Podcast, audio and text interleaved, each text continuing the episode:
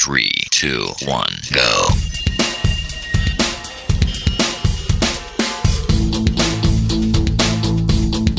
Enredando la informática que se escucha.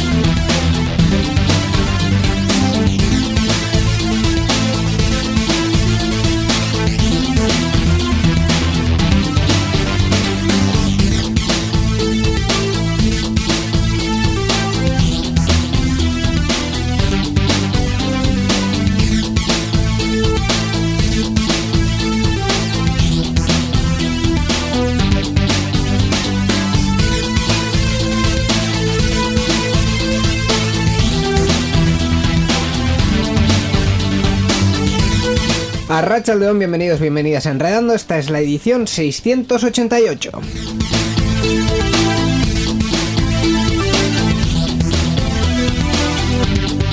Estamos de vuelta con un nuevo programa de Enredando, donde os vamos a contar eh, la actualidad tecnológica, básicamente estos últimos días marcada por el Mobile World Congress y por todo lo que hemos eh, visto, iba a decir y probado, pero no hemos probado nosotros personalmente nada.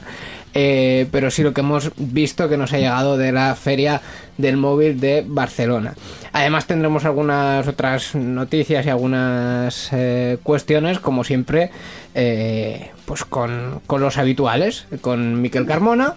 Hola, ¿qué tal? Íñigo Sendino, que nunca te presentas. Yo nunca me presento porque te doy esa opción de que me, de que me presentes tú. Vale, y también vale. con un invitado, pero también con nuestras formas de contacto. Eh, porque también los oyentes tenéis gran parte de, eh, iba a decir responsabilidad, pero iba a sonar un poco mal, gran, gran parte de, de implicación en este programa y podéis eh, contactar con nosotros. Y tenemos una dirección de correo electrónico y es oyentes arroba enredando.net y una página web www.enredando.net.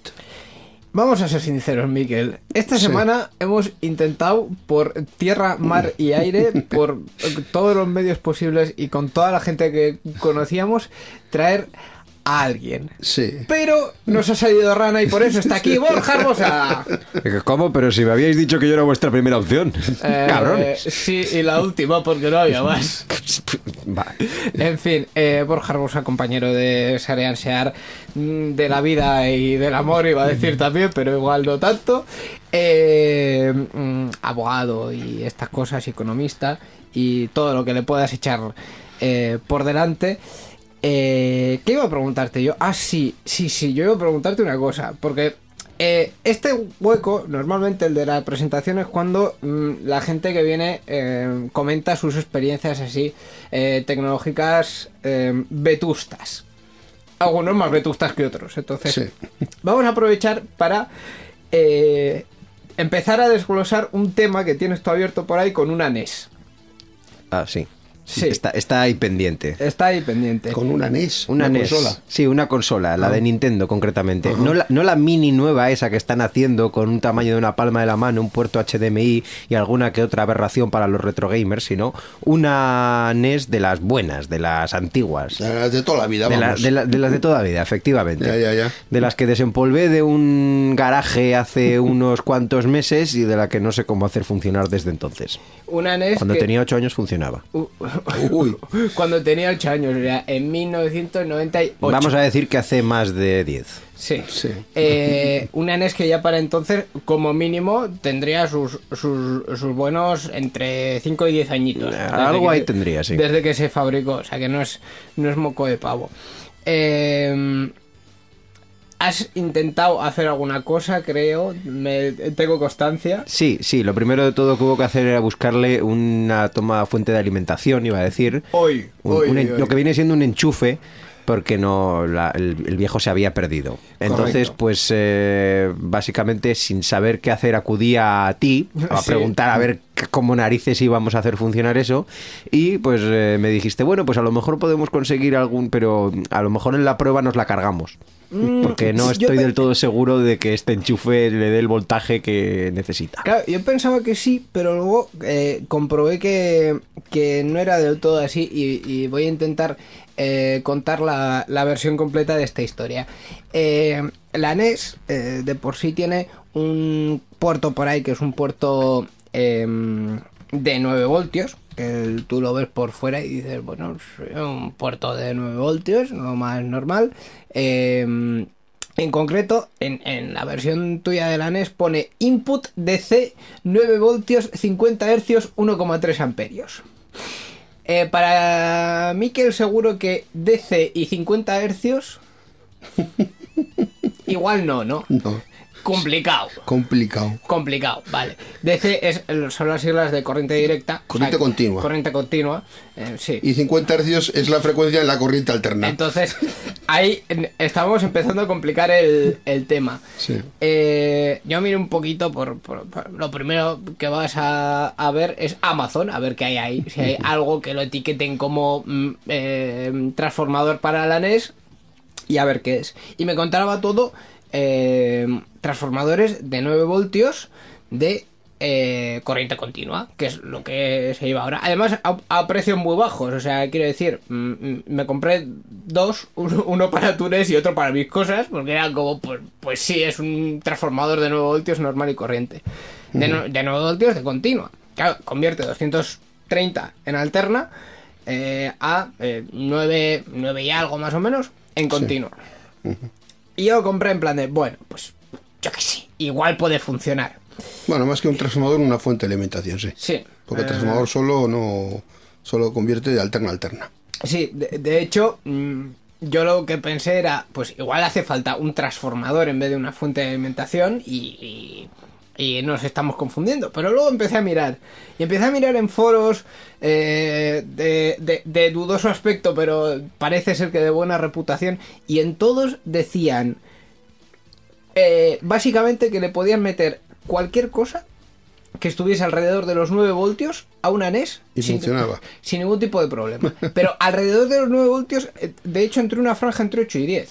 O sea, que yo cuando leí me quedé en plan de... Vamos a ver, o sea, ¿qué es esto? Y, ahí ya me, me- me explotó la cabeza. Puede ser, puede ser, ¿eh? Eh, No, está- no entonces- es tan raro. Claro. Luego, de hecho, lo hemos estado comentando Borja que no, Sí. no, no tiene que. no Puede no ser tan raro. O sea, había. eh, o sea, ahora mismo en, en- en un sistema de, de producción donde tienes eh, uno o cien mil transformadores o fuentes de alimentación de esas por unos precios irrisorios en 24 horas desde China, pues no, no, no tienes problemas en, en hacer cosas como más específicas. Pero claro, estamos hablando de 1900, eh, pues la NES, eh, la, la versión japonesa salió al mercado en 1983 y la de Estados Unidos en el 85. Entonces, es como otra época, ¿no? Hace mucho, sí. Y es como otra época donde las cosas se hacían mm, de otra forma, no sé si para durar o como... Ma- digamos que más versátiles, que eso es lo que Sí. nos, nos viene ahora el tema. Bueno, pues la historia está en que la he conseguido enchufar, ha encendido. Ahora solo tengo que encontrar una forma de conectarlo a la televisión, porque Sí. hete aquí que el sistema de conexión también era bastante peculiar, por lo menos el sistema de conexión que traía originalmente esa NES para ser conectado a la tele no era ni euroconector, ni cable antena, ni, o sea, perdón, ni cable de... ni vídeo compuesto. No, no, no, ¿No? era un cable de antena coaxial, ¿no? Que se llama. Sí, sí. O sea, que su- tú supuestamente le metías la antena de la televisión y lo conectabas como si fuera, lo, lo Y lo sintonizabas. como si fuera un canal de Un televisión. canal de televisión. De televisión analógica. Sí, de televisión, además, sí, sí, claro. sí, sí, de televisión analógica. Sí, sí, sí, sí. O sea, sea, Bueno, varios equipos de la época funcionaban así. Eh, Los, Pues yo, los la primera vez que lo los mini ordenadores de aquella entonces, ese, los- el Spectrum, el Commodore o, o algunos de estos, o, eh, incluso los MSX funcionaban de esa manera. De hecho, si buscáis alguna imagen de, de alguna NES con sus accesorios originales y tal, eh, aparte de- del transformador, que, que ya, ya ahora estoy viendo una imagen, que el transformador efectivamente eh, es de salida de alterna, o sea, es un transformador, no es una fuente de alimentación. Eh, pone explícitamente que solo utilizar con la NES, normal, porque, porque no hay otra cosa que funcione en alterna. Pero eh, también me extraña que la entrada de la, de la NES ponga continua DC y sin embargo le tenga que entrar la señal alterna. Es una cosa yo, curiosa. yo entiendo que sería un- una errata. sin Puede más. ser, puede ser. Eh, Sí, lo de los 50 hercios eh, va más a- en, la, en la idea de que va alterna, sí. Pues, em, de hecho, en, en- en este transformador pone 9 o 9,4 voltios, 1,3 amperios. Y luego viene el, el accesorio que había que conectarle detrás para poder mezclar la señal de televisión con la señal de la NES y pasarlo a la, a la televisión. Eh, una verdadera cuestión de arqueología estamos haciendo, o sea, pero, pero total. Arqueología total. Sí, sí. Arqueología del videojuego. Ya lo creo. De hecho, voy a aprovechar ya que estamos para mandar un saludo a Alexei, compañero de First Person Gamers, que es, como él se define, retroarqueólogo a tiempo parcial y que una manilla también me echó en su momento pues a aclarar ciertas dudas de, oye, esto puede llegar a funcionar, porque tampoco es cuestión que uno por su negligencia propia vaya destrozando NES ajenas, ¿sabes? O no, no queda bonito. Bueno, no todavía no bonito. tenemos resolución a la aventura. Una vez que ya podamos conectar su cacharro con todas sus cosas al canal de la tele y sintonizarlo después, pues veremos si acaba siendo operativa 30 años después. Pues lo, lo veremos. Yo apuesto a que si no es operativa directamente, que habrá alguna cosita que se pueda eh, hacer, se- pueda cambiar fácilmente para hacer funcionar. Pero bueno, eh, en cualquier caso lo, lo veremos. Y si esta temporada tienes que volver por lo que sea, pues lo, lo volveremos a, A contar, comentar. sí. Efectivamente. Eh, mientras yo creo que lo que vamos a hacer directamente es eh, eh, comenzar con el programa y comenzar como siempre con la sección de las noticias. La informática que se escucha.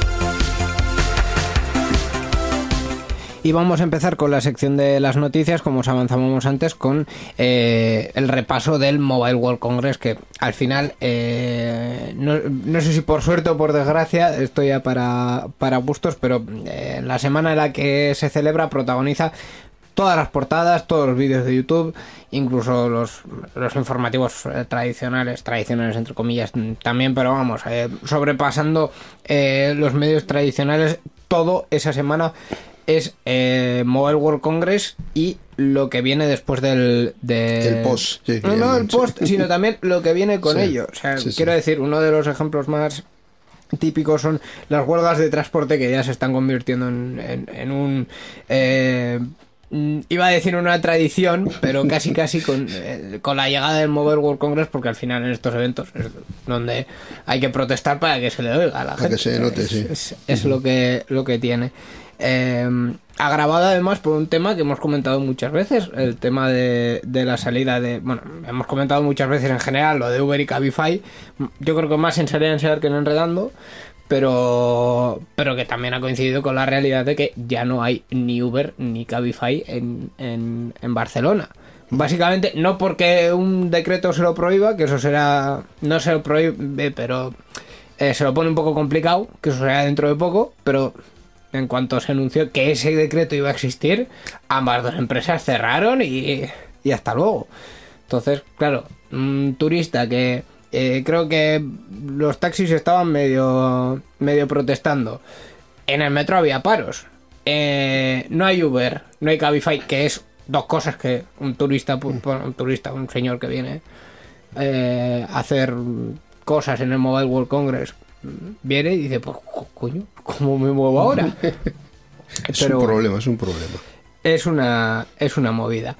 Y luego todo lo que lleva por detrás el Mobile World Congress, que eso ya mm, no sé si, si lo comentaremos. En cualquier caso, eh, está claro que ha habido una serie de productos estrella y de eh, novedades que se han presentado y que vamos a comentar.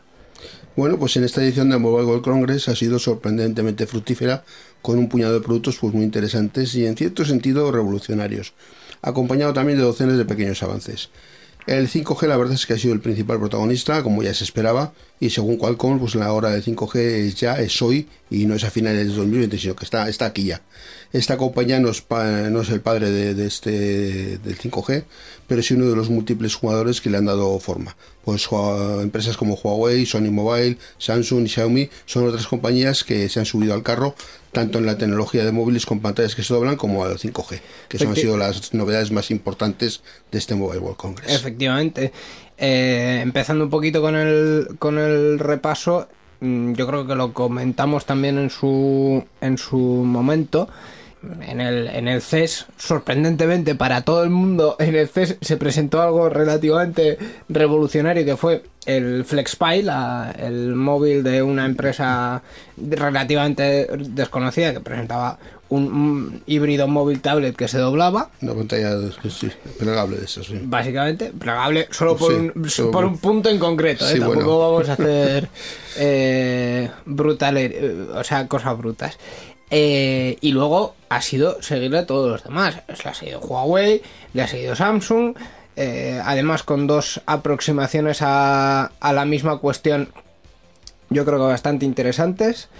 Eh, en fin, no sé, Borja, cómo, cómo lo viste tú. Si realmente te ha parecido tan sorprendente como, como parecía. A si lo ver. esperabas, si no lo esperabas. Hay, hay varias cosas sobre esto de las pantallas que de, de- de las pantallas que se doblan o de los móviles con pantallas que se doblan que a mí por lo menos me llama la atención. Lo primero que lo que hizo FlexPy en el CES fue aprovecharse para ser el, el One Hit Wonder, es decir, decimos que tenemos ya la primera y como se suele como se suele decir en los mercados hay eh, hay dos formas de destacar, una siendo el primero y otra siendo el mejor. Correcto. FlexPy evidentemente es un Nisu de toda la vida, es decir, Hmm. es una marca que de cualquier otra manera no estaríamos hablando de ella si no fuera porque está presentando una tecnología que se antoja revolucionaria y que antes de que FlexPy la presentara ya se estaba hablando de que Samsung estaba trabajando en el proyecto, de que estaban marcas como Huawei o Sony que estaban trabajando en esos proyectos, es decir, que no tardaríamos en ver eso. Pero también yo creo que se están precipitando por querer sacar un, ese primer prototipo, ese primer supuesto que parece que sí, que parece que ya, que parece que tal. Entonces, eh, Samsung, por ejemplo, creo que había mostrado ya un vídeo, antes incluso de que FlexPy en el CES eh, mostrara esa especie de prototipo que realmente no se podía tocar más de 5 segundos. O sea, era peor todavía que el iPhone de Steve Jobs en la presentación de Apple. Eh, incluso antes de eso, Samsung creo que ya había mostrado un vídeo, unas primeras Sí. imágenes, ya no, no, no algo físico, pero bueno, imágenes de que la cosa iba por ahí. Y mm, bueno, yo no he estado en el, en el Mobile World Congress para saberlo, pero lo que os ha comentado la gente que estaba ahí es que esos prototipos, supuestos prototipos o ya modelos finalizados que estaban ahí a puntito, a puntito de ver la luz en esas marcas, te las enseñaban pues, dentro de una vitrina, tapado por un cristal, pues igual lo sacaban, te lo enseñaban, pero le ponían muchísimo cuidado. No sé si tanto porque porque no quieren que, que- que se vea dónde está el defecto, dónde está el problema, por qué no está listo para salir, porque habrá un porqué, seguramente. No quieren que se estropee un poquito su imagen de vamos a presentar algo revolucionario, pero sin, sin mancharnos demasiado las manos.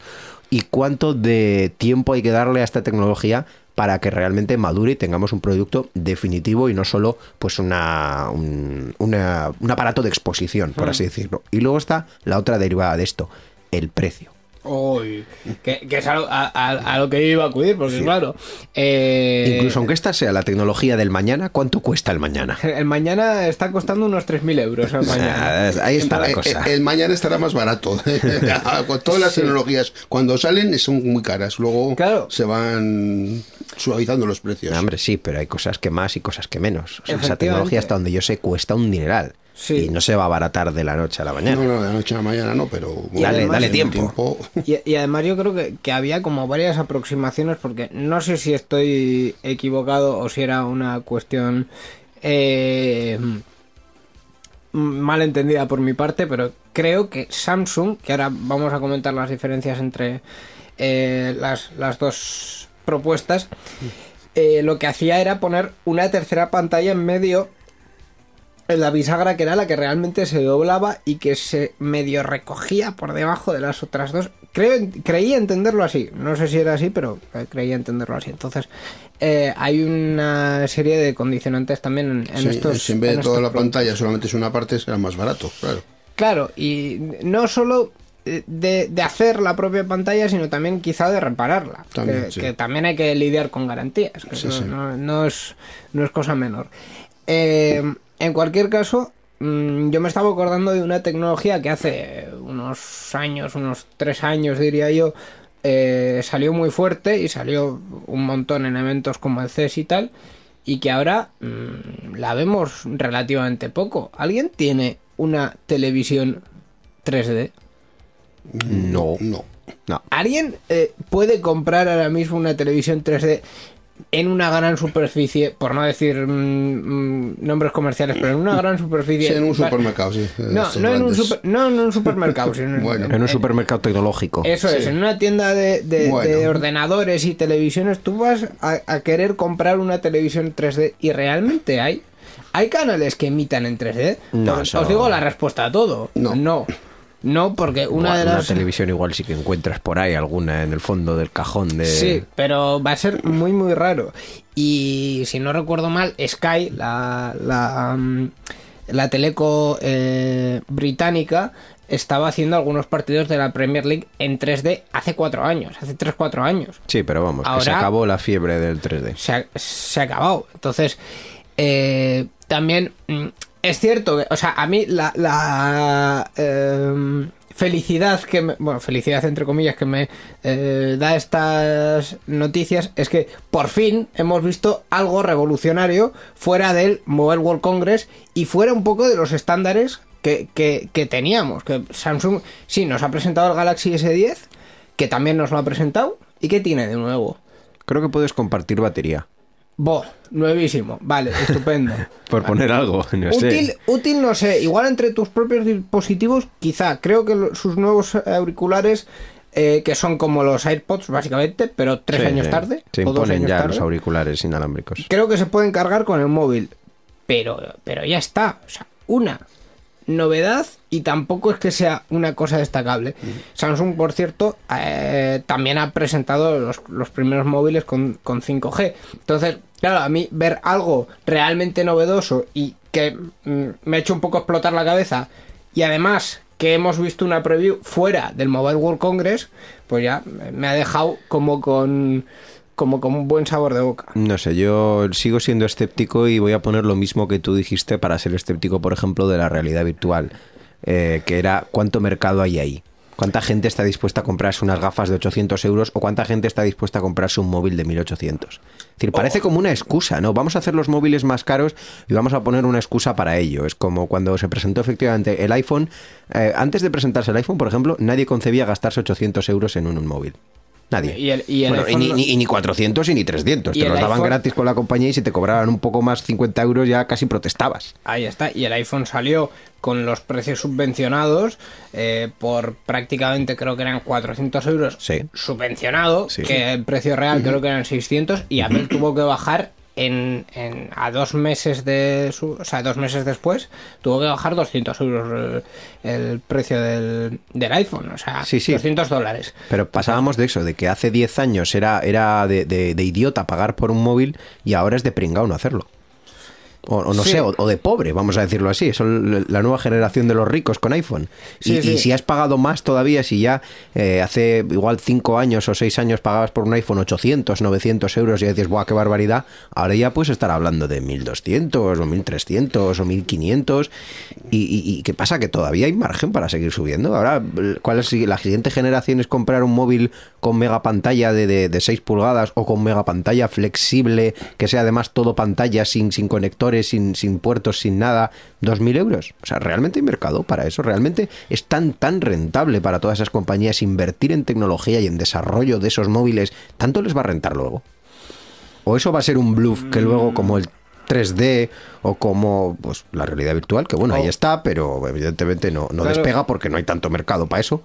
También, también hay que tener en cuenta otra cuestión. Eh, estas marcas, eh, Huawei, bueno, Huawei tiene un mega movidón con Estados Unidos y unas cuestiones de, espionaje mutuo y de movidas, que, que es otra cuestión, pero Huawei eh, es una empresa que cotiza en bolsa, Samsung también. Al final, el valor de su propia empresa y al final también casi el valor de todas las empresas, porque cuando eh, tú haces este tipo de productos revolucionarios y en España hemos visto casos muy célebres, eh, cuando tú haces un producto de esto revolucionario, tú puedes ir a una ronda de financiación, no voy a decir ya a la bolsa y que tus acciones crezcan y tal, pero tú puedes ir a una ronda de financiación y que eh, un inversor te ponga 16 millones de euros sobre la mesa, por ejemplo, por, por poner una Pero cifra que... tiene- pero tiene que verlo claro el inversor también, que ver que eso tiene salida. o tiene Claro, futuro. pero es que el inversor entiende de pasta, no entiende de la tecnología. Ya, ya. No Ya. sabe, tú le, Necesitas algo que le llame a los ojos. Claro, tú le Claro. enseñas un prototipo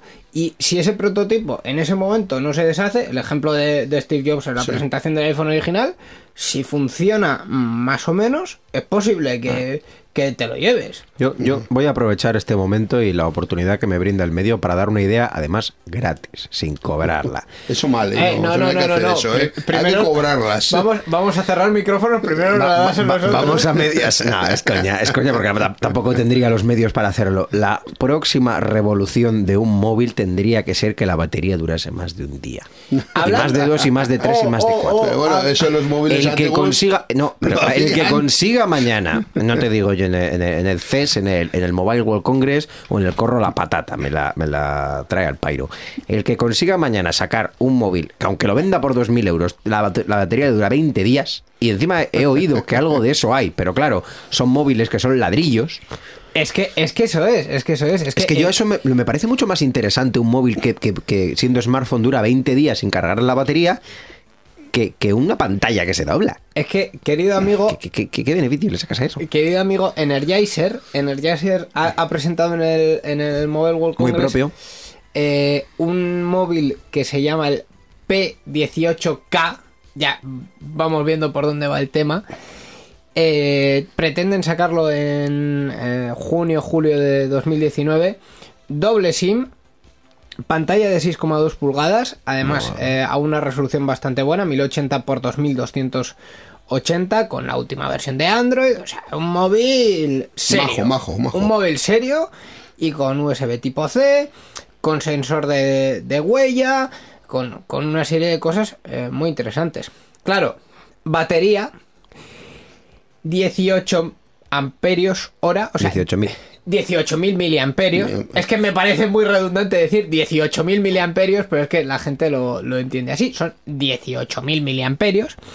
Y el querido móvil en cuestión son, eh, lo voy a buscar exactamente, pero eh, si no veo mal, eh, así como unos 3 centímetros, 3-4 centímetros de móvil. ¿Y cuánto dura sin, sin cargar? Eso es lo importante también. Claro. saberlo.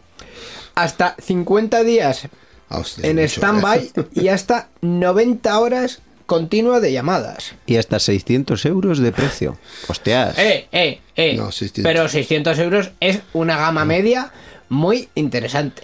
Y además que le han dado en toda la cara a Samsung porque han dicho, mira, y además te voy a poner pantalla eh, entera, o sea, lo que es todo el frontal va a ser pantalla, porque tengo un móvil tan tocho que las cámaras delanteras las voy a meter en un desplegable. O sea, ya es... Sí, sí, sí. o sea, O sea, tiene, tiene el grosor de un dedo gordo. Estoy mirándolo aquí en, en un, Sí, sí, sí, sí. en un GIF que, que está pasando. Tiene grosor sí. de un dedo gordo. pesa casi medio kilo. O sea, Hombre, la batería pesa. una, una cosa chiquitita y, y como para llevar. Pero vamos, mm, este tipo de cosas. Sí que es cierto que las baterías también están evolucionando mucho. O sea, en, en el sitio donde antes metías con dificultad 900 miliamperios, ahora te caben 2000, 3000 sin ningún tipo de problema. Mi propio móvil, y no es un móvil eh, muy estupendo ni, ni- muy destacado, eh, le dura día y medio la batería porque a veces me olvido de cargarla y al día siguiente tengo problemas. O sea, que, que lo que es más de 24 horas supera muy por muy poco, eso sí que es cierto, pero más de eh, 24 horas supera y las baterías y además teniendo eh, cacharros, ya voy a decir cacharros que usan todavía más las baterías, eh, en el caso de los coches, pues eh, van a ir a... Entiendo que la evolución irá a tener baterías más pequeñas, con más capacidad y además eh, que duren más, porque mm, cambiarle la batería a un coche, pues lo mismo que decía Rajoy, no es cosa menor, es más, es cosa mayor. Pues En yo fin. ahí, ahí antes pondría mi, si fuera inversor o como dice, ronda de financiación, lo que sea, antes pondría yo los billes, los, los euros, que, dólares. Eso es. Antes ahí que en, que en pantallas Claro, que, es que- que canta la nana. Claro, pero es que un- una batería más grande ya se va a hacer, ya se va a hacer y, y tampoco es algo que, que lo veas. Esto sí. De hecho, eh, yo quería comentar las dos formas que tienen los estos móviles de, de doblarse porque eh, digamos que mm, cogiendo de base una la forma de una tablet, eh, Huawei ha hecho que se doble hacia afuera. De tal forma que toda la pantalla que tienes en una... Hacia los dos lados tienes pantalla. Eso es, eh, la- toda la pantalla que tienes en el modo tablet la tienes para el modo móvil de un lado o del otro, no los dos a la vez. Pero Samsung ha decidido hacerse loco y decir, "Nah, nosotros cerramos para Pa' adentro. dentro. De tal forma que tienen una tercera pantalla y no es que te y, y además es que el móvil tiene tres cámaras, tiene tres cámaras porque ahora se lleva mucho el, el tema de tener tres distancias focales distintas para que eh, puedas hacer una foto con zoom y salga bien y tal. Que esto lo puso de moda el iPhone, básicamente, poniendo dos cámaras. Eh, y ahora ya vamos a tres. Iremos a cuatro o a cinco seguramente. Pero claro, tiene que tener tres por fuera, otras dos para la parte delantera y cuando lo abres tiene que haber otras dos. O sea, en un móvil tiene siete cámaras. O sea, es una cosa que dices, ¿y ¿por qué han puesto dos para el frontal y dos para el frontal por dentro? Tampoco lo sé, pero bueno. Y todo esto, pues una amalgama de cosas que, que- que es realmente eh, eh, vistosa. No sé si espectacular, pero vistosa, vistosa es. En cualquier caso, pues ahí está, ahí están las propuestas de, Samsung. Eh, Samsung, que por cierto también ha, ha hecho el tema del, del 5G. 5G que, bueno, estamos ahí pendientes, ¿no? De- de- Sí, bueno, 5G, ahí está el 5G. Están, están presentando muchos Creo- aparatos, pero. Cre- creo que también presentaron el primer sitio en España donde iba a haber 5G, en el Camp Nou. Sí. Pero de ahí no salió. Claro, no, además en eh, Movistar, en colaboración con, con Ericsson, han puesto ahí un montón de antenas, tal. Para un estadio moderno, que quiero decir, o sea, esto de que vayas a un estadio y la red se sature, pues es un poco del siglo XX, pues sí, Vale. pero eh, más allá de eso, mm, ahora mismo en España las emisiones de 5G son una cosa que... Totalmente an- anecdótica. anecdótica y también un poco en pañales, porque Sí. ten- todavía se supone que tenemos una normativa aprobada para hacer otro dividendo digital. Sí, señores, se viene otro dividendo digital. A volver a resintonizar los canales de la televisión. Eso lo, lo he traducido para los oyentes. Sí. Sí, eh, no, y volver a gastarse dinero en adaptar las, Las antenas. las colectivas Sí. y tal. Eh, yo a, a- a todo el mundo que me pregunta le digo lo mismo. Mm, ¿Tienes acceso a una operadora de cable? Pues ponte la tele de una operadora de cable que a, que a largo plazo vas a ahorrar más. Porque esto... O sea, y va a seguir así, porque la tendencia es a dejar el mínimo posible en televisión, en, emisiones de televisión por aire, y, más en TDT, porque la TDT es una cosa que dices, pues sí, tienes una cobertura de, con una antena 40, 50 kilómetros, pero es que si te pones satélite, mm, con un solo satélite abarcas media Europa. O sea, quiero decir. Eh, no sé si las cuentas salen tanto ahora mismo para, para TDT. Cualquier caso, pues bueno, sí, hay 5G, hay dispositivos con 5G. El propio Samsung Galaxy S10 eh, tiene una versión con 5G, que por cierto es 200 euros más cara. Eh, que está sobre los.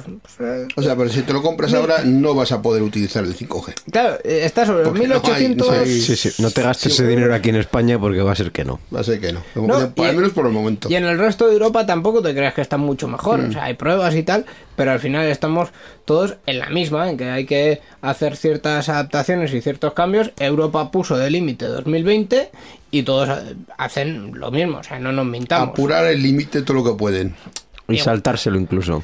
Sí. Bueno, sí, eso ya creo que es más cuestión de España, que, que el resto de países no Pero bueno, son tan así. los demás se apuran el límite todo lo que pueden también. Sí. Así que bueno, esto ha sido un poco el, el repaso al, al Mobile World Congress. Si habéis visto algo más eh, destacable. Eh, Pues eh, no, la la verdad verdad, es que es que no, no. Por lo menos que me haya llamado la atención, no mucho más.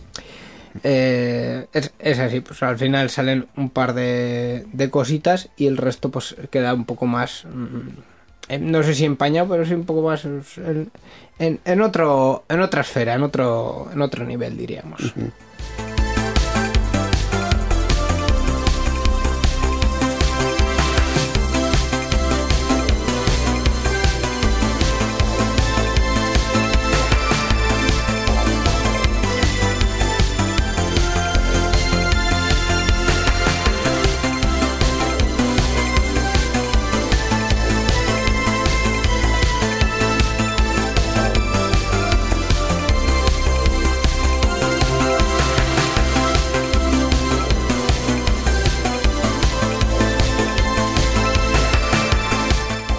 Y vamos a ir con una cuestión, pues diría que yo un poquito más eh, seria, dado que estos últimos días YouTube ha decidido suspender eh, los comentarios a nivel general en eh, los vídeos protagonizados por menores.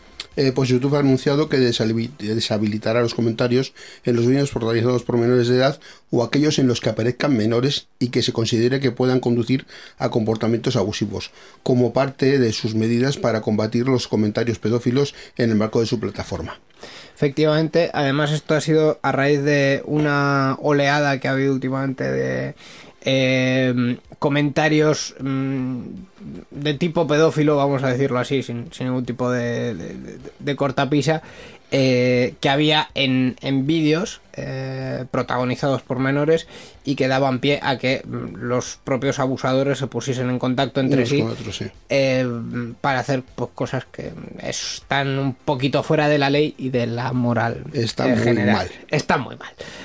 Eh, claro, aquí entra el debate de eh, YouTube restri- restringiendo a sus propios usuarios, mm, porque técnicamente lo es. Es decir, ahora mismo si entras en un vídeo donde eh, sale un chaval menor, no vas a poder eh, poner un comentario versus la seguridad de ese propio menor y su exposición. Hombre, sí, la verdad es que yo lo que vi en la, noticia cuando la vi también, lo que me salió lo primero era que eh, esta persona, supongo que será el, el que- el que comentáis, eh, Matt Watson, que eh, lo que había descubierto era que según él entraba en YouTube y veía a lo mejor un par de vídeos con contenido de menores o con contenido que podía resultar sensible o, o calificado como pseudo o directamente pedófilo, le salían en, eh, en las sugerencias de vídeos, las sugerencias que YouTube te muestra una vez ha, supongo que ha segmentado tu perfil o ha indicado más o menos en los vídeos que te gustan, pues que todos los vídeos que le salían a partir de ahí incluían también ese contenido.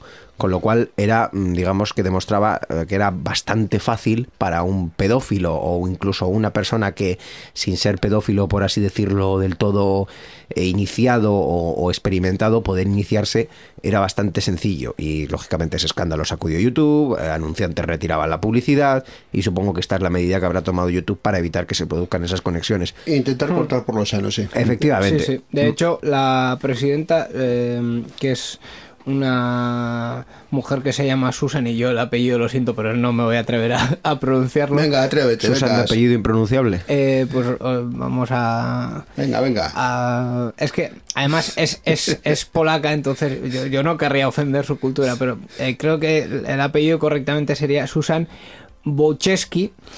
Eh, Bien, bien, no está mal. co- eh, ha comentado en unas declaraciones públicas que es que el tema se ha hecho tan, tan, tan grave que la única opción era eh, cortar por lo Cortar- sano cortar y ya está. de raíz, sí. Y de hecho, eh, ha habido unas cuestiones también em, complementarias a todo esto. eh, yo creo que eh, expuestas más en los en las televisiones, yo lo he visto sobre todo en las televisiones, en las que también se abría el debate de eh, no, más que se abría el debate, lo voy a decir claramente, se denunciaba a ciertos youtubers por usar a sus eh, a sus hijos y a sus hijas eh, para vídeos y para hacer publicidades y al final pues eh, como herramienta para todo lo que conlleva YouTube que mm, si tienes cierto éxito las marcas llegan a ti y, y al final para un niño o para un canal que está protagonizado por un niño sobre todo el tema de juguetes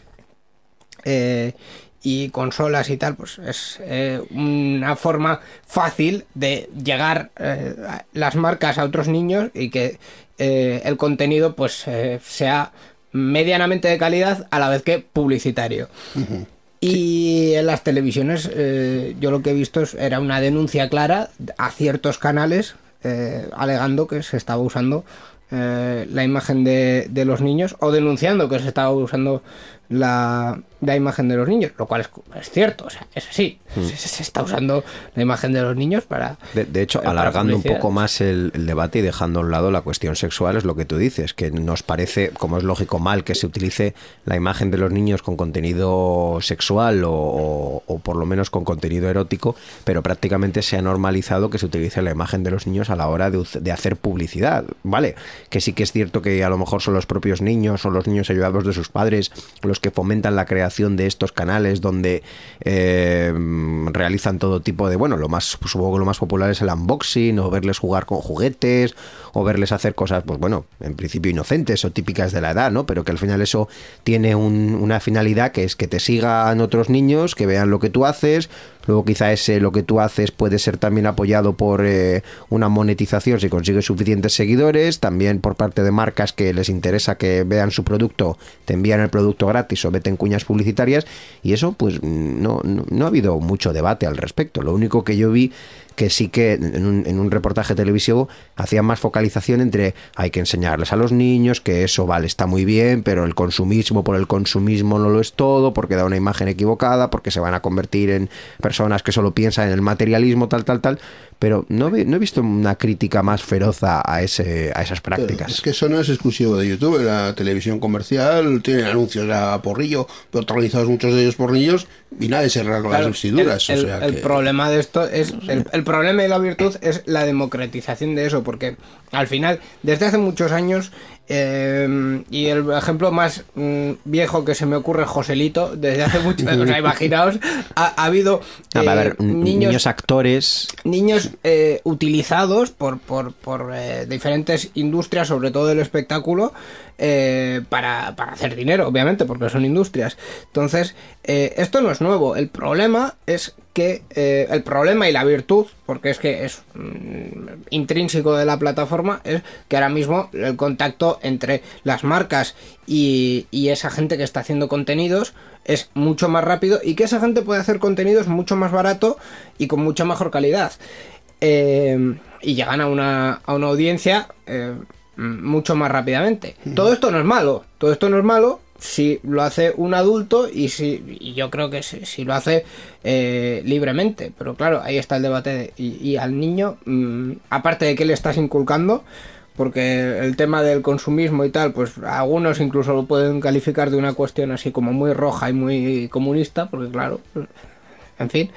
Pero eh, también está el, el resto de, de valores y su propia voluntad y su propia imagen, porque mm, por o sea, al final uno sí que sabe lo que expone en redes sociales, si es adulto y si tiene un poco de visión, pero un niño no, no lo sabe y menos si lo hacen sus padres. Entonces, ahí hay ahí hay bastantes eh, bastantes problemas. Sí, sin duda. Son, son varias cosas que nos ha traído el uso este de las nuevas tecnologías, las redes sociales y como decía Miquel, pues la democratización de lo que antes tenía que estar en manos de grandes compañías, de grandes agencias de publicidad o de personas que profesionalmente se dedicaban al medio y ahora mismo pues realmente cualquiera con, con una cámara y un poquito de, de caché puede, o sea, de caché, de, de- vamos, de, de tirón mediático puede tirar para adelante Sí, con algo sí, así. sí. Al final, eh, yo sí que quiero hacer hincapié en el tema de el problema no es la plataforma, es decir, el problema no es YouTube eh, y el problema no es Internet. El problema es, eh, por un lado, que eh, hay más casos más a menudo y, y que es eh, lo que lleva el, el tener una comunicación tan rápida y tan instantánea en general. Eh, y por otro lado que sí mm, eh, visualiza mucho más, porque mm, ese contenido está accesible. Eh, mm, hace igual 20 años teníamos que ir a un casting para ver todas las infancias rotas de todos esos niños. Sí, sí, sí. Ahora están todas, no sé si infancias rotas, pero ahora esos mismos niños o, o ese perfil de niños están en YouTube. Sí. Entonces, Sí, sí, sí. Es, es, es así. Y buscan pues eso, muchos los 15 minutos de fama y a qué precio.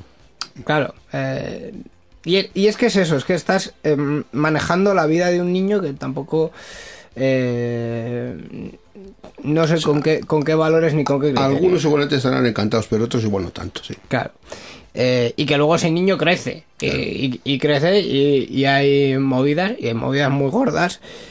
Y a mí no me extrañaría ver mm, cuest- dentro de unos cuantos años, igual no más de 10, eh, cuestiones relacionadas con eh, derecho al olvido y, eh, y sus propios padres. Porque al final, si ese contenido hoy por hoy no les interesa que aparezca y sus padres se niegan, ¿qué, qué, qué- qué pasa ahí? Y derecho al olvido en el mejor de los casos. Quién sabe si depresiones o situaciones en las cuales pues tengan que estar, eso es, pues a, de autoestima severa o, o sabe Dios. Claro. eh, en fin. Y, y todo esto a, raíz de una, de una plataforma. Yo creo que en general YouTube se mantiene muy tibio en todos los temas. De hecho, esto es noticia porque ha sorprendido que sea tan radical en cortar todo por lo sano. Eh, creo que el, único precedente que recuerdo así es con el tema de, de los vídeos eh, destinados a menores manipulados, eh, que parecían vídeos legítimos de contenidos. Yo creo que el ejemplo más así era el de Peppa Pig, eh, perdón, Peppa Pig, que parecía un vídeo de Peppa Pig, pero no, lo era. Era un vídeo como muy macabro y muy de, de terror. Entonces, em, en fin, realmente sorprende que, que YouTube haga Es cosas también de estas. difícil de controlar en cierto sentido, debido a cuando lo, lo haces de tal magnitud que ya ni siquiera eres capaz de controlar lo que hay. Efectivamente. Em, la verdad es que nos estamos quedando con poco tiempo porque nos hemos extendido bastante. No sé si queréis comentar alguna otra cosa que os haya resultado interesante esta semana o que sea eh, destacable eh, de forma breve, básicamente para para para resumir un poquito lo que lo que ha sido el resto de de la semana. Ya os digo que en general el Mobile World Congress ha, monopolizado todo Ha acaparado toda la atención, sí. y, y de ello de ello estamos. Pues nada, si no si veis que no hay nada más, eh, si no tenéis nada más para comentar, vamos ya a cerrar el programa, si os parece. Bien. La informática que se escucha.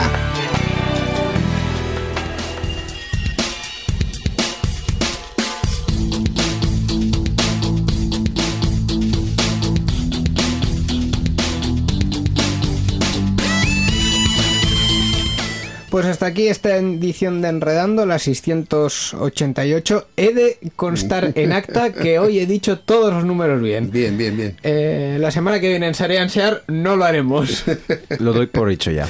en fin, eh, bueno, Borja, em, Te iba a preguntar que, qué tal la, la- la experiencia. eh, Una vez más, ¿no? Porque ya creo que en esta temporada es la tercera. No, no, la, la no. tercera. Me Tercera. invitaste una vez, vine cuando invitasteis al señor Sorchi y esta Ah, es la sí, tercera. Sí, es la tercera. Madre no le sí. echamos ni, con, ni con agua caliente. Sí. Ay, culpa vuestra, culpa vuestra. Nada, ya sabéis que estoy encantado de estar aquí con vosotros, eh, de acompañaros. Pues, y al final tampoco cambio mucho el medio. Esto es pues como cuando lo hago en euskera, pues lo hago en castellano y, y además con la misma gente ya estoy más que, Sí. más que acostumbrado. Así que un placer que me hayáis invitado. Y bueno, pues ya se sabe que no hay tres sin cuatro, eso decía, ¿no? Bueno, eso, Te bueno. lo has, eso te lo has inventado. ya pero veremos, vuela. ya veremos, Eso- ya veremos. Eso ya habrá que negociarlo según, según el caché.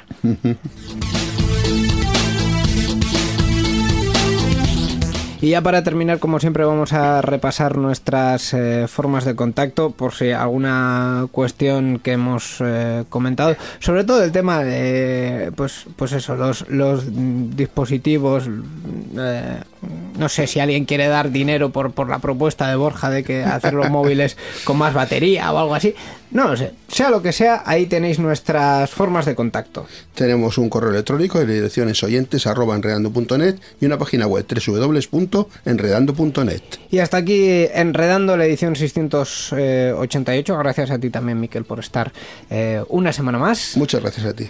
Eh, no sé qué haría yo sin, sin- sin- sin el director de este, de este programa. Y a todos los oyentes, pues recordarles que en dos semanas estamos de vuelta, como siempre, en Enredando, sea donde sea nos, donde nos escuchéis, tanto en radio como en eh, versión podcast. Que os deseamos mm, unos 15 días estupendos y fenomenales. Y eh, sobre todo, que eh, os espera nuestro objetivo de siempre: enredar con la tecnología. Eh, hasta la próxima. Ah, bueno, hasta, hasta la próxima. Agur. Agur.